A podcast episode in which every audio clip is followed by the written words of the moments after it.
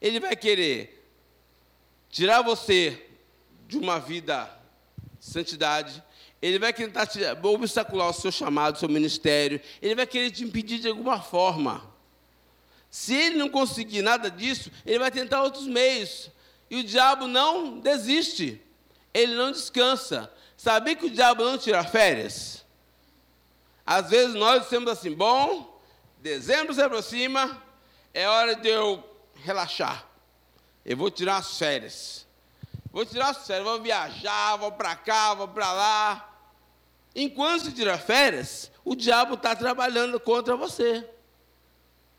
Talvez você diga, pastor, não tem direito de tirar as férias? Tem. Vai tirar férias? Pronto, vai para os Estados Unidos? Vai para ganhar alguém para Jesus lá. Vai para trabalhar para Jesus. Vai fazer alguma coisa que preste lá para o impor do Evangelho. Porque o diabo não para, ele não vai parar de, ele não vai tirar férias porque você está de férias. Férias espirituais não existe. As nossas férias é quando morrer. Aí eu estou de férias. Descansar até ser ressuscitado para continuar o trabalho. Porque vamos viver para sempre. Amém? Sabe que você vai viver para sempre, não é isso? Alguém tem dúvida disso? Não, né? Você é eterno. Eclesiastes 3,11 diz que Deus colocou a eternidade no seu coração e você é eterno. Então, você sabe que você vai viver para sempre. Esperamos que vamos viver com Jesus, amém? Aleluia. Então, a Bíblia diz que nós temos que consolar uns aos outros com essas palavras, porque o dia se aproxima. Mas às vezes na igreja encontramos tanta gente desanimado, tanta gente com medo, tanta gente chateado. Ai, é isso, é aquilo. São N motivos, irmãos, são N motivos. Nós somos na igreja há muitos anos, algumas décadas, já vemos pessoas vir chamar, falar conosco as suas lamúrias de tantos tipos de é, motivos a qual elas ficam paralisadas, elas ficam estagnadas, chateadas. São N motivos diferentes, mas nada disto justifica. Por quê? Porque temos dentro de nós alguém para nos ajudar 24 horas por dia. Você não está só, meu irmão. Você não está só, minha irmã. Você tem um Deus bom que está com você o tempo todo. Está desanimado? É só pegar a Bíblia e começar a ler. Deus vai te animar. Está desanimado? Começa a orar, começa a cantar. Pega um violão na sua casa, canta. Se não tem violão, pega a panela, bate com a colher, faz alguma coisa, reaja. Você tem que reagir. Você não pode se deixar sucumbir por uma tristeza. Aí agora, o que vai ser das minhas finanças? Eu que sou milionário, o próximo governo, se entrar, se entrar, que espero que não entre, se entrar, vai congelar tudo, vai tomar, eu vou ficar pobre agora, Senhor. E aí? Vai embora do país, é simples. Ou você vive pelo dinheiro que você tem? A sua alegria está tá, tá atrelada aos seus milhões? Não, irmão. Se pobre é feliz, se rico é feliz. Ponto final. Você não está acontecendo aqui? Não tem ditado que os incomodados que se mudem? Se muda. Vai para outro canto. O Paraguai é aqui do lado, para quem não sabe. Não precisa nem de passaporte. Vai embora para lá. É simples assim. Você tem que entender que você não pode viver uma vida lamentando, uma vida reclamando para não precisar depender sempre de alguém para te incentivar, para te animar, te anima, te anima, todo culto te anima, te anima, te anima, porque o desânimo é tanto, é tanta desgraça ao nosso redor, tantas ameaças de infiltração para proibir um monte de coisa, assolar o país, que você vive com medo, atemorizado, em um canto de derrota e não faz mais nada. Você não pode viver assim. Abra sua Bíblia no livro de Atos, por favor. Atos capítulo 14.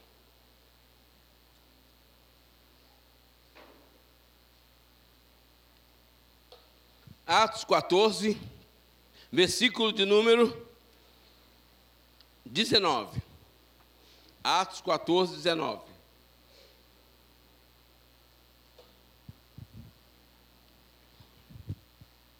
Atos 14, 19 diz: Sobrevieram, porém, os judeus de Antioquia e Icônio, e instigando as multidões, apedrejaram a Paulo, arrastando-o para fora da cidade, deixando como se fosse morto. Rodearam-no, porém, os discípulos, levantou-se e entrou na cidade. No dia seguinte, partiu para, com Barnabé para Derbe. E tendo anunciado o evangelho naquela cidade e feito muitos discípulos, voltaram para Lista, Icônio e Antioquia. Veja, Paulo está sendo apedrejado, bateram nele ao ponto de deixar ele como morto. Disseram, o cara está morto. Mas ele, depois que foi acolhido pelos irmãos, entrou na cidade de novo e começou a pregar o evangelho. Dane-se o pau que eu tomei. Vou pregar o evangelho. Irmãos, ele não sabe o que é isso. Nós não sabemos o que é pregar o evangelho verdadeiramente debaixo de pressão, debaixo de ameaça debaixo de sofrimento. O Brasil não sabe o que é isso. Nós não sabemos o que é isso. Paulo sabia. Aí diz no versículo 22. Vamos ler o 21 de novo. E tendo anunciado o evangelho, naquela cidade feito muitos discípulos, voltaram para Lista, Icônio e Antioquia, fortalecendo a alma dos discípulos, exortando-os a permanecer firmes na fé e mostrando que através de muitas tribulações nos importa entrar no reino de Deus. Talvez você diga: Ah, pastor, essa tribulação não está certa, não. O que, que não está certo, irmão? Qual é o problema? Está ruim o negócio? A Bíblia diz que no fim do tempo vai piorar mais ainda, não se prepara. Não vai melhorar. Infelizmente, essa é uma notícia que eu não gostaria de te dar.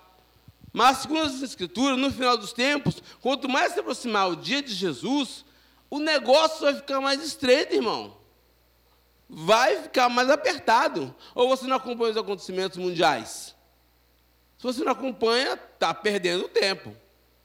Eu não estou dizendo que você vai ficar agora fissurado e vendo notícias do fim dos tempos. Mas, houve há pouco tempo, acho que mês passado, esse mês, no início do mês mesmo, houve uma, um concílio, lá na casa do chapéu lá, comovendo muitas autoridades mundiais, não sei se você está sabendo disso, para fazer agora uma nova ordem mundial. Coisa que já sendo falado há décadas. Está acontecendo agora. E nessa, nesse conselho, querem fazer uma igreja só. Segundo os relatos que eu li, não se tocou uma vez no nome de Jesus. Estão colocando Jesus de fora da igreja do futuro, irmão. E nós aqui, brincando do evangelho, brincando de ser crente, com um bico um para o outro. E o bicho pautorando, o bicho pegando, as coisas acontecendo no nosso, debaixo do nosso nariz, a gente não vê. Por quê? A gente está muito apático a essas coisas todas. Mas Deus quer nos despertar. Aqui, Paulo, ó, fortalecendo a alma dos discípulos, versículo 22 exortando a permanecer firme na fé e mostrando que através de muitas tribulações nos importa entrar no reino, entrar no reino de Deus. Só que nos dias de hoje não se fala muito sobre isso. Se fala mais de que vamos conquistar tudo que queremos, que vamos é, andar de fé em fé, amém. Que vamos ter um tempo novo, vai chegar, vai chegar. Mas lembre-se, o crente aprovado é na, é na tribulação. Não é quando você está por cima de tudo. Entenda. Você vai ser provado é no fogo. Eu estou profetizando calamidade? Não, irmão. É o que está na Bíblia. As escrituras nos mostram isso. Então não tem como fugir. O que você tem que fazer? Se fortalecer na fé. Saber que se tiver que morrer por Jesus, você vai morrer. Será que hoje estamos preparados, literalmente? Seja sincero, faça um exame retrospectivo na sua vida, introspectivo. Se precisar hoje morrer por Jesus, você está pronto? Não é você morrer, não. É chegar alguém e falar assim: hoje você nega Jesus, você morre. Pô, arma na sua cabeça. O que você vai fazer? Pode puxar o gatilho? Oh, pera, pera, vamos começar. Também não é assim. Gente, vemos dias difíceis. A gente não sabe o que é isso. Nós não sabemos o que é esse tipo de evangelho. Aquele evangelho ou nega ou morre. Se você for olhar a história de muitos mártires da igreja, muitos mártires da igreja, eles ficaram sem os olhos, mas não negaram a Jesus. Perderam as unhas, mas não negaram a Jesus. Perderam a língua, mas não negaram a Jesus. E nós, às vezes, para se dar bem na vida, fazemos a falcatrua para ficar melhor na fita. Isso é evangelho, irmão? Eu sei que essa mensagem não dá muito ibope, não dá muito glória a Deus, eu sei que não dá. Mas eu estou aqui para te ajudar, tá bom? Eu quero ajudar você a entrar no céu e viver uma vida melhor. Os dias que virão, irmãos, poderão ser dias piores do que hoje independente até do governo que vai entrar. Quem for entrar não vai ficar lá para sempre, vai ficar um tempo. E o diabo, como eu falei, ele não descansa, ele não tira férias, ele vai continuar trabalhando para os próximos anos. Nós não podemos menosprezar o poder do diabo.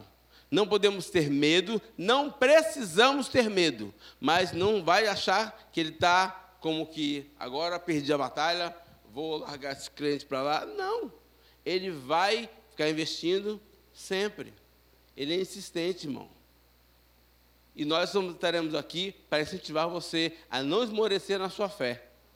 Amém? E a viver o melhor possível que você possa viver.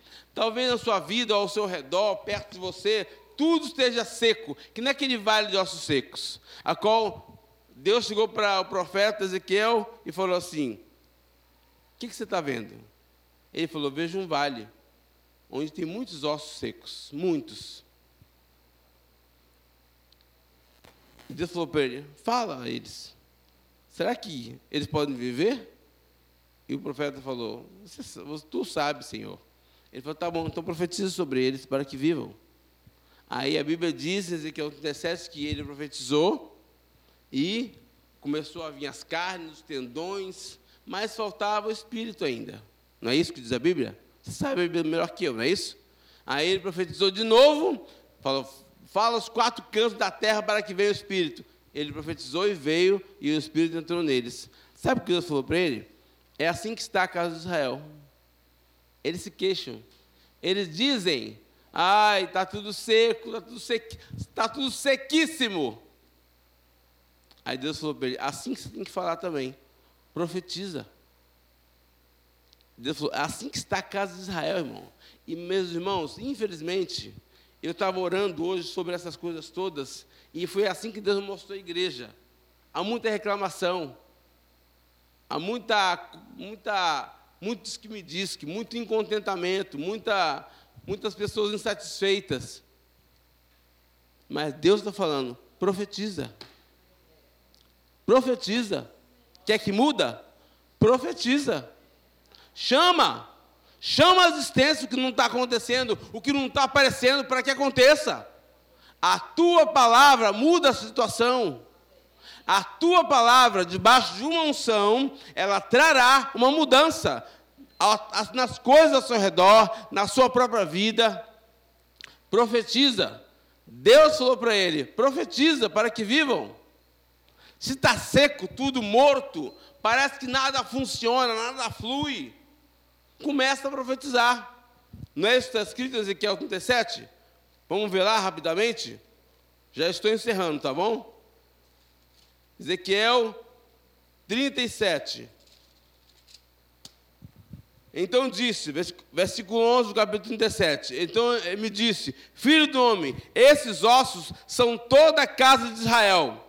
Eis que dizem: os nossos ossos secaram e pereceu a nossa esperança. Meu irmão, tem pessoas que estão sem esperança na igreja por causa das dificuldades, por causa dos problemas que a nação enfrenta, por causa que está tudo parece travado. Eu não sei se está acompanhando o que está acontecendo no mundo ou no Brasil. Mas os caminhões pararam. Hoje eu vi um vídeo que todos os empresários do Nordeste, aquelas regiões lá, pararam tudo também, arrearam as portas, indústria não vai abrir as portas.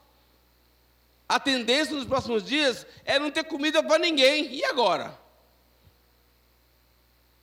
que fazer agora? A tendência é a prateleira do mercado ficar vazia. Você pode ser bilionário, mas se não tiver comida para comprar, lascou. Vai comer o quê? Dinheiro? Vai comer o papel?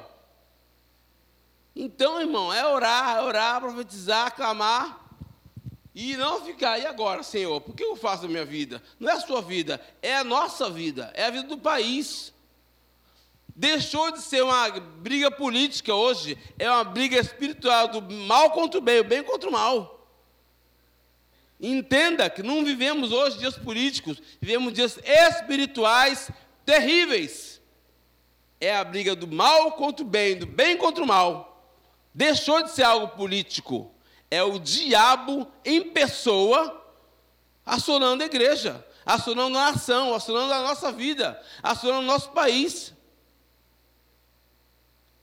Deus falou para ele: os nossos, eles falam, nossos ossos secaram e pereceram as esperanças. Estamos é, de todo exterminados. Olha o que Deus falou para Ezequiel. Olha o que eles dizem, eles estão todos exterminados. Está ruim o trem. O bagulho tá louco mesmo, Deus. Aí ele diz no verso 12: Portanto, profetize e diz: Assim diz o Senhor Deus: Eis que abrirei a vossa sepultura, e vos farei sair dela, ó povo meu, e vos trarei a terra de Israel. Irmãos, olha o que fala no versículo 13: Saberei que eu sou o Senhor, quando eu abrir a vossa sepultura e vos fizer sair dela, ó povo meu, porém em vós o meu espírito e vivereis, e vos estabelecerei na vossa própria terra. Até esse momento aqui, nesse contexto, Israel não tinha sua terra. Sabia disso? Israel foi, após a morte de Jesus, depois que Jesus morreu, os discípulos começaram a pregar. 70 anos depois, Roma invadiu Israel e dispersou toda a nação para todo todas as partes do planeta. Então Israel ficou sem terra. Aí Deus vem aqui agora para Ezequiel e fala: Eu vou trazer todo mundo de volta. Eu vou abrir a sepultura, ou seja, o que estava morto, eu farei viver. Meu irmão, para Deus não importa se morreu. Para Deus, isso é nada. Pode ter até morrido. Se Deus falar, eu vou abrir a sepultura e vou fazer viver, Ele fará assim mesmo e acabou. Deus não está limitado ao que a ciência ou a medicina diz. Deus não está limitado a nada disso, irmãos. Deus, ele, tá, ele é muito além, muito acima das coisas que você ouve ou do que falam das pessoas. Se morreu, Deus pode fazer, falar, agora vai viver e vai viver.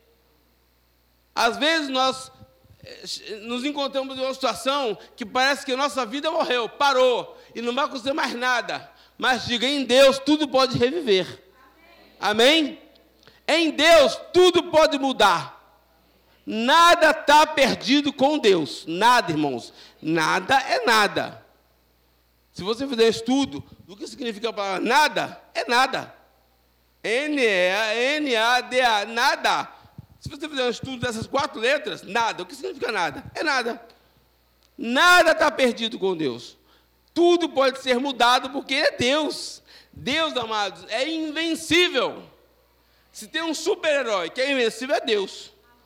Ninguém vence Deus, ninguém pode com Deus. E Deus falou: Eu vou trazer todo mundo, vou dar uma terra para eles. No ano de 1948, essa profecia aqui se cumpriu. Aonde estabeleceu o Estado de Israel. Porque Israel estava sendo espalhada por todas as partes do mundo, do planeta.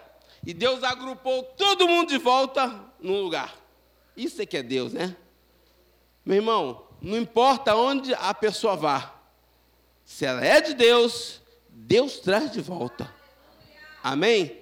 Se você é de Deus, não importa se você caiu.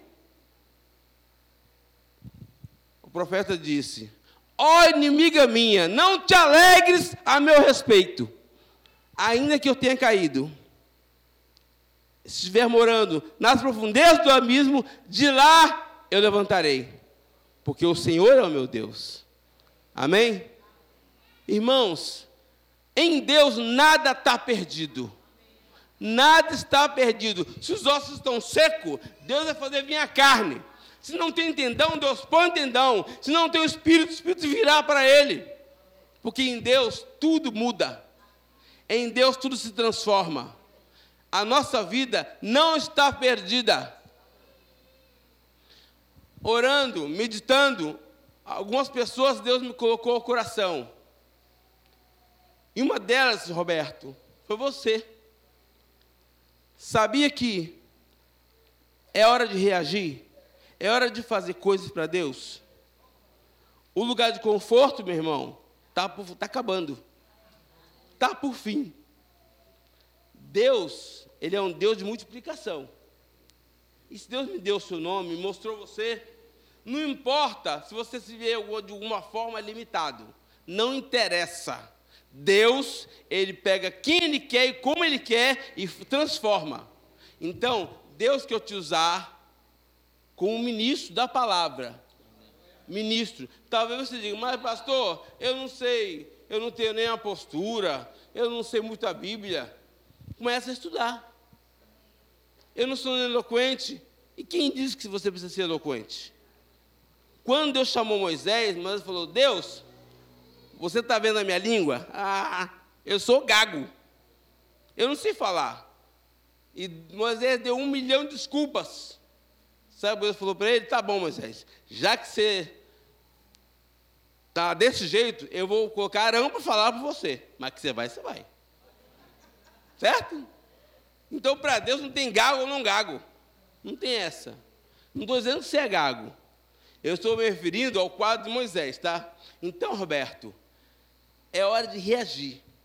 Reagir. O seu pastor precisa de você. Sabia disso? Irmão, eu não sei por quanto tempo você vai me ver aqui. Mas enquanto estiver aqui, o que Deus mandar falar, eu vou dizer. Você pode até ficar com raiva de mim, mas que eu vou falar, ah, vou. Ah, vou. Certo? Deus quer te usar muito, Roberto, muito. Não é pouco, é muito. Mas você precisa abrir a sua boca e começar a falar. Ah, pastor, mas eu não tenho púlpito para pegar. E daí? Quem disse que precisamos de púlpito? As maiores pregações de Jesus, todas elas foi aonde? Na rua. Enquanto os sacerdotes, irmãos, estavam onde? Dentro do templo? Onde é que Jesus estava? Na rua, nas praças, nas vielas. Não é isso? Era lá que ele pregava o evangelho, não tinha púlpito, não tinha microfone. Quando Jesus pregou na multiplicação dos pães, ele sentou e veio a multidão, não veio? Na Bíblia narra alguma história de que tinha lá um equipamento de som para ele falar? Tinha mesa de som, tinha microfone, caixa de som? Não. Não tinha nada, irmão. E ele falava. Na antiga, no, velho, no início da igreja, não havia toda essa essa, como é que eu posso dizer? Isso, obrigado, Maurício. Não havia essa estrutura toda. E eles pregavam o evangelho. Pedro pregou uma vez, se converteu quase 3 mil. Pregou outra vez, se converteu, o número subiu para quase 5 mil. Uma pregação, irmão. Onde é que estava a estrutura de alto-falantes, microfones, caixa de som, não tinha nada disso. E os cabras mandavam ver, ó, e pregava. Roberto, começa a fazer aquilo que você não fazia. Para Deus fazer coisas diferentes, você terá que ter atitudes diferentes. Tá certo? Age diferente, que Deus vai manifestar coisas diferentes. Enquanto ficava na mesmice, Deus vai ficar esperando você agir. Porque quando você agir, Deus reage. Você age, e Deus reage. Está entendendo? Talvez você me diga, mas Luciano, isso não foi um tempo oportuno. 2 Timóteo 4, 2 diz: prega o evangelho a tempo e a fora de tempo. Então não tem, não tem essa de, ah, não é lugar, eu não estou na igreja. Ou seja, muitos de nós acostumamos que o evangelho é pegar na igreja. Onde está escrito isso na Bíblia? Muito pelo contrário. Jesus falou: ide e fazer discípulos de todas as nações. Não fala para a gente ficar pegando aqui. Vivemos aqui porque temos que nos reunirmos para pegar o evangelho. Mas o verdadeiro evangelho, de você evangelizar pessoas, é fora, irmão. É por isso que essa menina vai lá para Campina Grande, não é isso? E vai lá estudar sobre missões. Agora eu pergunto para você: ela vai estudar sobre missões para quê? Para ficar aqui congregando? Sinto muito, meu irmão Adriano, desculpa, mas ela vai estudar missões porque ela vai ser enviada. Ela vai ser enviada para algum canto. Ou você acha que ela vai ficar aqui agora? Todo culto vem, abre o culto, senta, vai. Esquece isso, irmão. Esse é o nosso conforto. Mas ela vai estudar sobre missões, porque certamente ela será enviada. De alguma forma, e obviamente, não sei se ela estará casada, não sei, o marido também era junto, não sei se tem planos para isso, não sei. Mas que você vai, você vai. Sinto muito. Eu amo você, eu te amo. Te amo, olha meu coração. Ó. Mas você tem que ir, porque ela é missionária. O missionário, ele vai, irmão. Ele prega a palavra. Ele é enviado para nações. Talvez você diga, mas pastor, eu não tenho esse chamado. Então começa a financiar. Você pode mandar dinheiro para ela. Você pode orar por ela. Você pode se interessar por ela, no sentido de ajudá-la, a bancar ela. Se você não tem o chamado para ir, pelo menos ora. E pelo menos dá um dinheiro para ela também, por favor. Mete a mão no bolso e ajuda. Já que você não vai, já que você decidiu que toda noite, domingo à noite, você vai ficar vendo fantástico, que não tem nada de fantástico daquele trem, aquele horrível. Na minha casa nem pega Globo, graças a Deus. Que é um lixo. Faz alguma coisa que preste na sua vida. E ajuda ela que está indo. Ora por ela, intercede por ela. Eles têm tantos missionários que estão indo, estão largando seu na sua vida cômoda aqui no, na, na sua família, para conhecer pessoas que você nunca vai conhecer, ela está indo. Meus irmãos, nós podemos fazer missões. Só que nas missões, muitas vezes, dependendo da situação, pode vir muitos apertos. E às vezes você não quer passar aperto. Você não quer ficar nos seus filhos, nos seus netinhos. Eu tenho ali na netinha. Está chegando mais netinhos por aí. Você acha que eu não quero ficar perto dos meus netinhos? Claro que quero. Qual o pai que não quer? Qual o avô que não quer? Porém, o que é melhor? Fazer o que Deus quer que você faça ou agradar a sua própria alma? Hoje em dia tem tecnologia. Você faz chamada de vídeo, vê a criança, vê o bebê, vê seu irmão, vê sua mãe, vê seu pai. E por aí vai. For marido ou esposa, leva, tá? Por favor. Mas deixa aí. Senão vai ficar estreito, estreito. A única bagagem que eu te aconselho a levar nas suas missões é o marido ou a esposa, certo? Só isso. As demais coisas, Deus vai te ajudar, tá bom? Não deixa aqui não. Se deixar aqui, vai ficar estreito o trem. Não deixa. Leva. Se tem um chamado missionário, o marido ou a esposa tem que concordar, certo? Se o marido não concordar, se não casou ainda, então não casa, por favor, hein? Se não concordar, vigia na terra, para não dar problema depois. Mas não vai dizer, eu avisei. Tá bom? Tá certo, minha gente? Então, o que tiver morto na sua vida ou ao seu redor, começa a profetizar. Fernando, sabia que Deus tem um plano grande na sua vida? Eu te olho, eu vejo um potencial tão grande em você. E tudo vai mudar em breve, tá? Tudo vai mudar, as coisas serão dez mil vezes melhor do que antes. Você consegue ver isso ou não? Eu consigo ver. Eu olho com os olhos espirituais as situações. E nem sei porque é isso, porque aquilo não me interessa. O que eu vejo aqui, precisamos fluir, fluir para Deus. Precisamos agregar as pessoas para Deus. Dá para vocês que estão aqui na frente olhar para trás, por favor? As pessoas aqui na frente. Vocês também aqui na frente. Dá para vocês olhar um pouquinho para trás? Olhe quantas cadeiras vazias tem aí. Será que as cadeiras tinham que estar vazias? Não tinha que estar vazia. Agora, talvez você pense, bom, eu não sou o pastor da igreja, não é uma possibilidade minha. Engano seu. Ovelha gera ovelha, o pastor cuida, o pastor pastoreia. Então, que tal, para domingo que vem, você vir para a igreja e trazer uma pessoa? Que tal fazermos aqui o culto do mais um? Aí essa igreja vai dobrar, vai triplicar, quadriplicar, assim, ó, do dia para a noite. Mas enquanto você não fizer nada, enquanto a pessoa ficar preocupada com o seu umbigo, enquanto você, olhar só para as suas coisas, nada muda, irmão. Então reaja. Olha para o seu irmão e diga: reaja. Reage, irmão, reage, faz alguma coisa. Está seco as coisas ao seu redor? Fala, cadeira, eu declaro que domingo que vem vai ter alguém sentado em você. Você foi feito para receber alguém, certo? Não é para ficar vazia a cadeira, irmão. Se está vazia é porque a gente não convida ninguém. O pastor quer pregar para as pessoas se salva. Você convida, vem aqui, a gente faz apelo e a pessoa salva. Mas se você não pregar, não falar do evangelho para ninguém, a pessoa não virá. Então, quer seja a tempo ou fora de tempo, prega a palavra. Prega a palavra.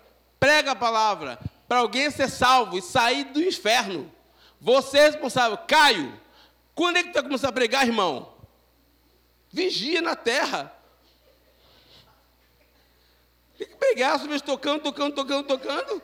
Desculpa, tá, pastor? Estou falando aqui no espírito, tá? Fica tranquilo. Tem que pregar, irmão. Pregar, pregar, pregar, começar a pregar, anunciar a palavra. Se não, não manda você pregar na igreja, prega fora da igreja. Vai evangelizando as pessoas, vai falando do amor de Deus. Há um dom em você, Caio. Há um dom nítido e claro. Eu vejo você como um grande pregador do evangelho. Só que eu nunca te vi pregando, mas eu sei que você vai ser. Isso, ah, vai, vai, vai. Então prega, por favor. Você vai pregar? Amém? Vai pregar mesmo? Tem que pregar, irmão. Nós não podemos vir para fazer da igreja um lugar gostoso para ficar. Não é isso. O lugar gostoso é uma consequência. Amém? Mas não deve te acomodar ao ponto de você viver naquela vida, domingo após domingo, semana após semana, mês após mês, ano após ano, entra ano, sai ano, e a igreja está do meu tamanho. Irmãos, Luizinho, estou errado, Luizinho? Fala a verdade. Não. A coisa tem que mudar, irmão. O pastor Adriano tem que ter um estatedor de cabeça para saber onde é que ele vai colocar tanta gente. Só que você deixa a cabeça dele fresquinha. Dá pensamento na cabeça dele. Ele tem que saber onde é que ele vai colocar a multidão que está chegando. Amém? Amém? Você tem que olhar as coisas como Deus olha. Deus olha a multidão, irmão. Só que a gente acha que não. Hoje é dia para o culto. Ai, tem que ir no culto hoje. Parece que é um peso, é um fardo. Misericórdia. Aqui é o lugar para você ser curado. Aqui é um lugar para você ser abençoado. Aqui é um lugar para você ter comunhão com os irmãos. A Bíblia fala no Salmo 133, ó, oh, como é bom e agradável viver os unidos os irmãos. É ali que o Senhor ordena a bênção e a vida para sempre. Então, por que está gente falta domingo à noite? Quinta-feira e terça-feira tem desculpa. Ah, é terça e aqui. Hoje é terça e é quinta. Não dá para entender essas coisas. Um dia, você vai sentir falta de mim. Vão sentir. Porque eu não vou ficar aqui para sempre. Será que o pastor Adriano vai ficar aqui para sempre também? Irmãos, a gente não vem na igreja porque, porque gosta das pessoas, não.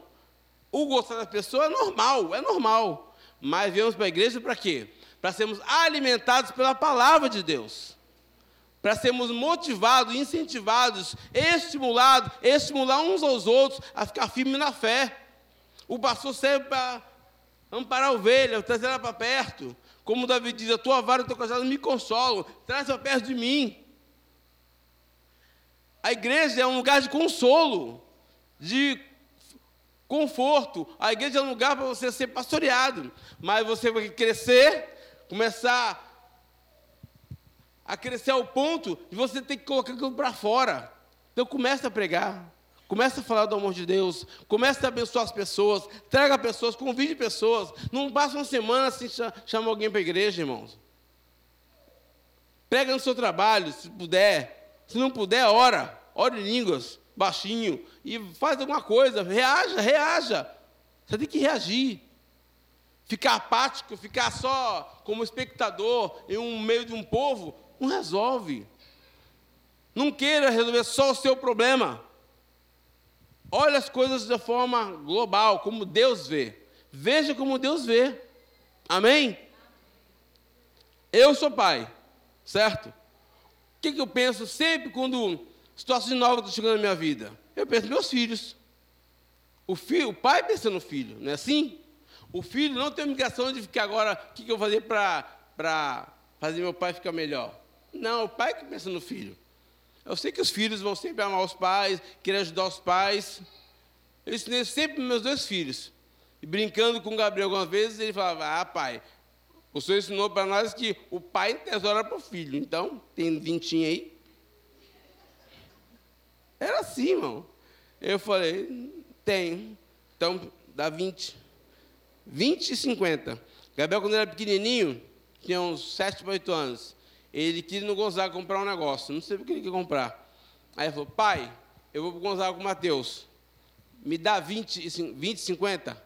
Eu falei, menino, se resolve, pelo amor de Deus. Tu quer 20 ou tu quer 50? Quero 20, 50.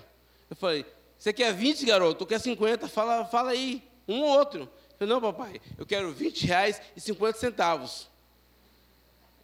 Falei, por que 20 reais e 50 centavos? Me explica, por favor. Eu explico, pai, é simples. É que eu quero comprar uma coisa para mim e custa 20 reais. Tá, então por que você quer. É, custa 18 reais. 18 e pouco. Eu falei, então por que você quer 20 e 50?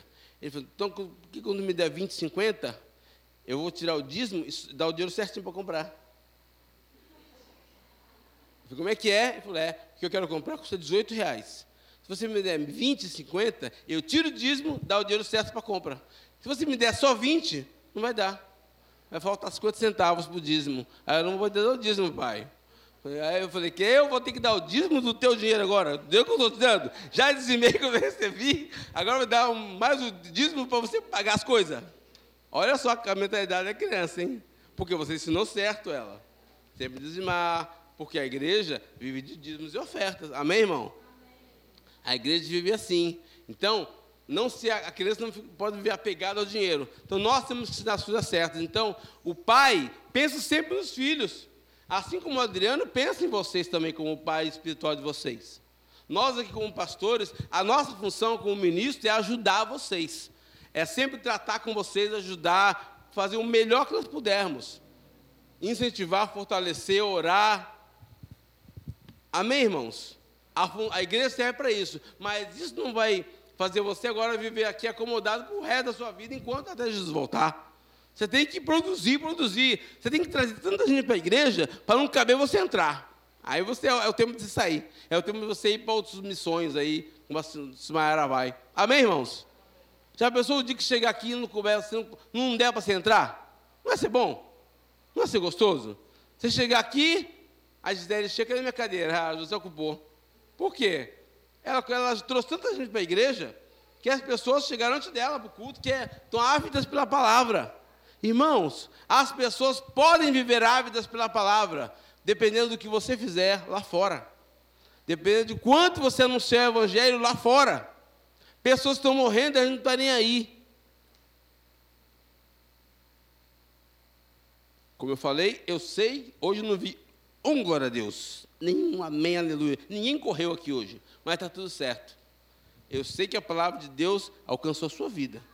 Amém? E ela vai frutificar e vai fazer você melhor amanhã. Amém? Então ame a palavra, ame seu irmão, ame as pessoas. Tenha um coração de ir. Se você vê alguma coisa seco, você fala: aquilo que está seco pode começar a ficar com vida. Você não é um vale de ossos secos. A sua vida, ela foi feita para produzir, não somente a 30, nem a 60, mas a 100 por um. Amém, irmão? Nós somos responsáveis. Nós somos responsáveis pelo crescimento da igreja. Nós, membros, nós, ovelhas. Ovelha gera ovelha. Então, a partir do próximo culto, comece a convidar pessoas. Comece a trazer gente. Comece a anunciar que aqui tem algo Deus desce aqui cura as pessoas, que Deus salva as pessoas. E você vai começar a fazer isso onde você estiver, no seu trabalho, na sua escola, na sua faculdade, na sua empresa, na rua. Amém? Amém? Onde você estiver. Nós somos, amados, embaixadores de Cristo. Amados, onde você chegar, onde você chegar, onde você chegar, Deus chega. Está comigo? Amém? Crê nisso? Então fica de pé. Aleluia.